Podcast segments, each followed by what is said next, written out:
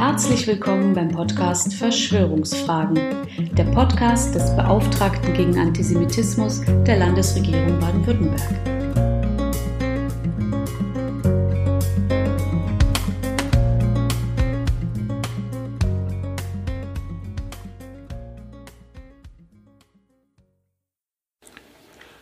Herzlich willkommen allen, die gerade zuhören oder mitlesen. Mein Name ist Michael Blume. Ich bin Religionswissenschaftler und Beauftragter der Landesregierung Baden-Württemberg gegen Antisemitismus. In meinen beiden ersten Amtsjahren konnte ich in hunderten Veranstaltungen mit Bürgerinnen und Bürgern über Antisemitismus und Rassismus sprechen, unserem Landtag einen Bericht mit Handlungsempfehlungen vorlegen und gemeinsam mit Parlament und Regierungsmitgliedern auch schon einige Maßnahmen umsetzen. Das alles ist mit dem Ausbruch der Covid-19-Pandemie natürlich nicht mehr möglich.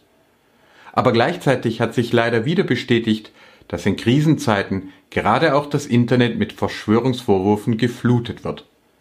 Und dass dies Menschen in Angst versetzt und zu falschen Entscheidungen verführt. So hat gerade heute, am 22. März 2020, der Rechtsextremist Martin Sellner ein Video hochgeladen, indem er unter anderem die von ihm sogenannte Theorie vorstellt, nach der die Open Society Stiftung des jüdisch-amerikanischen Holocaust-Überlebenden George Soros hinter der weltweiten Coronavirus-Pandemie stecke. In einer von ihm angesetzten Online-Umfrage hätten 42 Prozent von 5.500 Teilnehmenden angegeben, die Maßnahmen der deutschsprachigen Regierung seien planmäßig totalitär, also Teil dieser Weltverschwörung. Deswegen haben mein Team und ich die Arbeit aufs Netz umgestellt. Letzte Woche gab ich erstmals eine Rede und eine Pressekonferenz rein digital. Obwohl ich weiterhin erhebliche Kritik an den sogenannten sozialen Medien habe, habe ich meine Pause bei Twitter unterbrochen. Und mit dieser Folge starten wir den Podcast Verschwörungsfragen. Wenn Sie also eine Frage zu Verschwörungserzählungen haben, senden Sie uns diese gerne an beauftragter- gegen-antisemitismus at sdm.bwl.de. Ernsthafte Fragen wollen wir im Podcast gerne aufgreifen. Trolle können sich die Offenlegung ihrer E-Mail-Adressen dagegen sparen. Ich hatte im Irak keine Angst vor dem sogenannten Islamischen Staat und habe auch in Deutschland keine Angst vor den Verschwörungsschwurblern. Denn es ist der Hang zum Verschwörungsdenken und schließlich Verschwörungsglauben, der fast alle politischen und religiösen Extremisten dieses Planeten miteinander verbindet. Mir ist deswegen auch aus vielfacher Erfahrung völlig klar, dass sich nur wenige bereits eingefleischte Verschwörungsgläubige noch durch Argumente erreichen lassen. Aber indem Sie sich über Psychologie und Medien des Verschwörungsdenkens informieren, werden Sie selbst immun dagegen und können auch andere Menschen noch rechtzeitig schützen. Idealerweise stärken wir die Resilienz gegen Verschwörungserzählungen auch in unserer politischen, wissenschaftlichen und medialen Kultur, wie es zum Beispiel Martha Nussbaum seit Jahren einforderte. Wir Menschen sind eben keine rein rationalen Lebewesen, sondern stark und oft vorbewusst durch Gefühle bestimmt. Außerdem darf ich Ihnen versprechen, dass die echte Geschichte der als Verschwörer Beschuldigten viel bunter und spannender ist als der immer gleiche Verschwörungsmythos warum sich besonders viel und alter Verschwörungshass gegen das Judentum richtet, was es mit den Illuminaten und Identitären auf sich hat, was Ivo Sasek und den Papst unterscheidet, was jeweils Daniel Ganser und Xavier Naidu, Thilo Sarrazin und Wolfgang Wodark gemeinsam haben und woher der Glauben an außerirdische Reptiloide kommt. All das und noch viel mehr können Sie in kommenden Folgen von Verschwörungsfragen erfahren. Aber fangen wir doch zunächst mit der einfachen Grundfrage an. Was bitte soll denn das Problem von Verschwörungsglauben sein? Menschen glauben schließlich an jede Menge Entitäten und Prozesse, die sich nicht wissenschaftlich beweisen lassen. In den USA glauben beispielsweise die meisten Menschen an ein Leben nach dem Tod. Dies gilt auch für eine Mehrheit der Menschen, die sich keiner Religionsgemeinschaft zurechnen. Warum sollte es da ein Problem sein, wenn eben auch sehr viele Menschen quer durch alle Kulturen an eine Weltverschwörung von Juden, Freimaurern, Reptiloiden, demokratischen Parteien oder Virologen glauben? Das Problem ist, dass Verschwörungsglauben die Art verändert, wie wir Menschen unsere Welt erkennen und erfahren. Durch unsere Bildungstradition lernen wir eigentlich, dass es wissenschaftlich überprüfbare Theorien gibt, die sich von Erzählungen und Mythen unterscheiden. Idealerweise geben wir all diesen ihren jeweils sinnvollen Platz in unserem Leben und unserer Gesellschaft. So gelingt es sehr vielen Menschen, wissenschaftliche Erklärungen für Geschehnisse in der Welt als wahr zu betrachten und gleichzeitig zum Beispiel juristische oder religiöse Vorstellungen zu akzeptieren. Doch wenn Menschen ihr Vertrauen ineinander und in fair diskutierbare Konzepte verlieren, dann lösen sich auch die Unterscheidungen auf. Dann glauben Menschen zum Beispiel, dass die Wissenschaften im Dienst böser Mächte stehen, dass die Bundesrepublik juristisch gar nicht existiert oder dass Andersglaubende ihre Vernichtung planen. Damit wird es unmöglich, Wissenschaft als Wissenschaft, Religion als Religion und Recht als Recht anzuerkennen und miteinander auch kritisch konstruktiv zu diskutieren. Wir leben dann zwar noch auf dem gleichen Planeten, aber nicht mehr in derselben sozial-kulturellen Welt. Wenn ich zum Beispiel dem Schweizer Sektengründer Ivo Sasek auch nur für einen Moment glaube, dass der Coronavirus eine amerikanisch-jüdische Biowaffe im Rahmen einer großen Weltverschwörung um George Soros sei, um die Weltbevölkerung auf nur noch 500 Millionen Menschen zu reduzieren, dann werde ich kein Medien, keinen demokratischen Politikerinnen, keinen Juristen und auch keinen Wissenschaftlerinnen mehr vertrauen können, die mir versichern, dass dies nicht der Fall ist. Im Gegenteil, ich würde dann sehr schnell glauben, dass all die Leute, die mir widersprechen, selbst Teil der Weltverschwörung sind, die mich und meine Liebsten bedrohen. Umso länger ich in diesem Verschwörungsglauben verharre, umso größer erscheint mir die Verschwörung, bis ich schließlich sogar Bekannte, Freunde und Familienmitglieder als vermeintliche Mitverschwörer wahrnehme. Sie merken schon, Verschwörungsdenken macht nur am Anfang Spaß und dann Angst. Zunächst winken süße Einstiegsdrogen. Mit den Verschwörungsmythen scheint plötzlich alles erklärbar. Betroffene gehören nun scheinbar zur kleinen, tapferen Gruppe der sogenannten Erwachten, die das böse, kosmische Drama durchschaut haben. Schnell stellen sich die entsprechenden Gefühle ein. Maximale Liebe und gegenseitige Anerkennung nach innen, Hass und Misstrauen gegen alle Außenstehenden. Es entsteht das mediale Lebensgefühl einer sich radikalisierenden Sekte. Und all das geht heute komplett online. Freunde der Religionsgeschichte werden viele entsprechende Bewegungen unter dem Begriff der Gnosis kennen. Heute sprechen wir stärker von Esoterik, mit dem vermeintlich unterdrücktes Wissen etwa im Bereich der Gesundheit vermarktet und verkauft wird so haben wir auch in den deutschsprachigen Ländern viele Anhängerinnen und Anhänger der sogenannten neuen germanischen Medizin, die allen Ernstes glauben, die gesamte Schulmedizin werde von einer jüdischen Weltverschwörung kontrolliert. Und alle Ärzte wollten uns und unsere Kinder also gar nicht schützen, sondern vergiften. Chemtrailer behaupten das gleiche von Piloten, die weltweit Gift versprühen würden.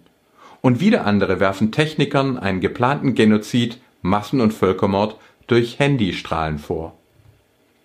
Rabbi Lord Jonathan Sachs bezeichnet in seinem großartigen Buch Not in God's Name das Welt- und Menschenbild dieses gefährlichen Verschwörungsdenkens als pathologischen Dualismus. Die gesamte Welt wird gespalten in die vermeintlich absolut gute Eigengruppe, eine absolut böse Superverschwörergruppe und dazwischen der vermeintlich naive Rest.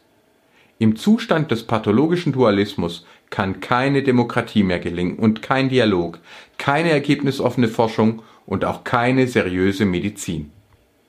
Antisemiten und Hexengläubige, die beiden ältesten Varianten des Verschwörungsglaubens, fühlen sich daher auch dann bedroht, wenn sie überhaupt nie mit Juden oder Hexen zu tun hatten.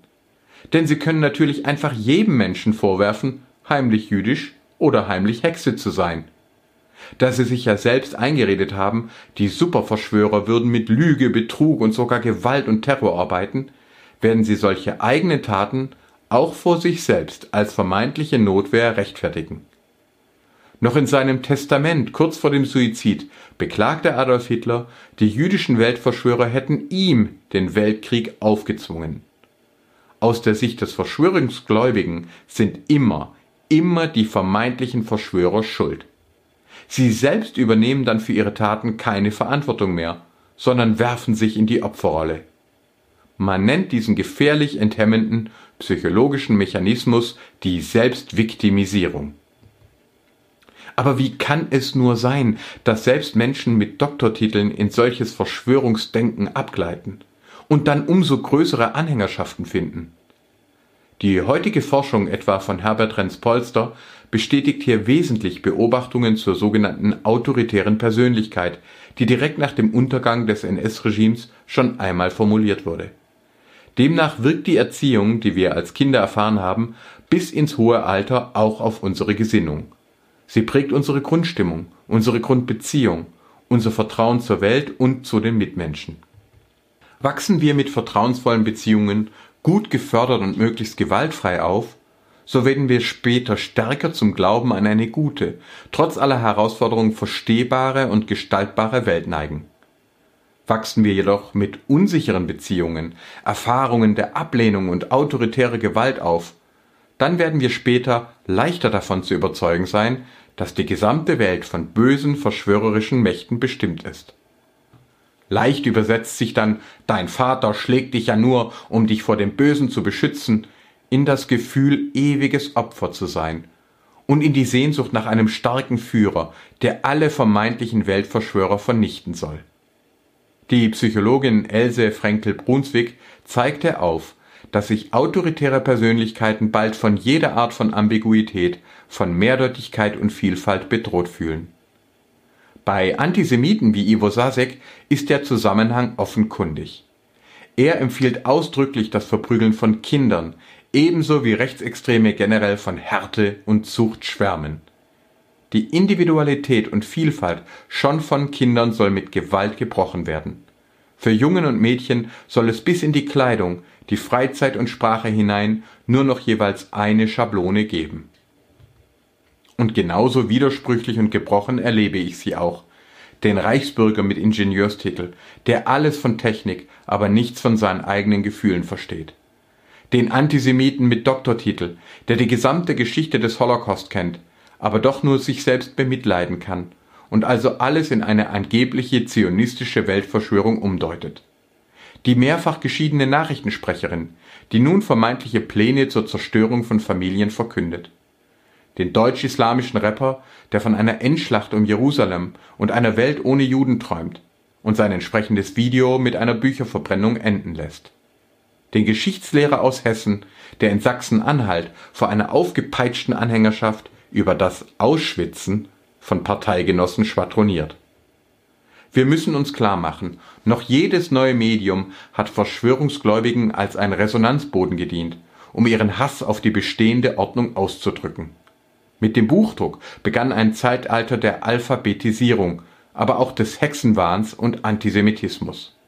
Mit den elektronischen Medien, Radio und Film begann ein Zeitalter der Unterhaltung, aber auch des Rassismus und des Massenmordes. Und mit dem Internet begann ein Zeitalter der Wissensexplosion, aber gleichzeitig auch der Rechtsesoterik und Verschwörungsmythen. Verschwörungsglauben ist eben kein Glauben wie jeder andere. Verschwörungsglauben wirkt wie ein Gift, das die emotionale Entwicklung von Menschen durch Angst einfriert und sie in einem stahldunklen Weltbild als vermeintlich ewige Opfer gefangen hält. Verschwörungsgläubige vergiften sich selbst und sie gefährden andere. Das wurde in Deutschland zuletzt in Halle deutlich, dann in Hanau. Und jetzt, während der Krise um das Virus Covid-19, bäumen sich Verschwörungsgläubige auch direkt gegen die Maßgaben von Wissenschaft und Politik auf. Wir sollten also miteinander reden, über Wissen und Wahrheit, über Vernunft und Gefühle, über Medien und Recht. Und da ich es derzeit nicht mehr in persönlichen Veranstaltungen tun kann, lade ich Sie zum Podcast Verschwörungsfragen und zum Diskutieren auf meinem Wissensblog bei Spektrum der Wissenschaft ein. Vor allem aber freuen mein Team und ich uns auf Ihre Beobachtungen und weitergehenden Fragen. Vielen Dank für Ihre Aufmerksamkeit.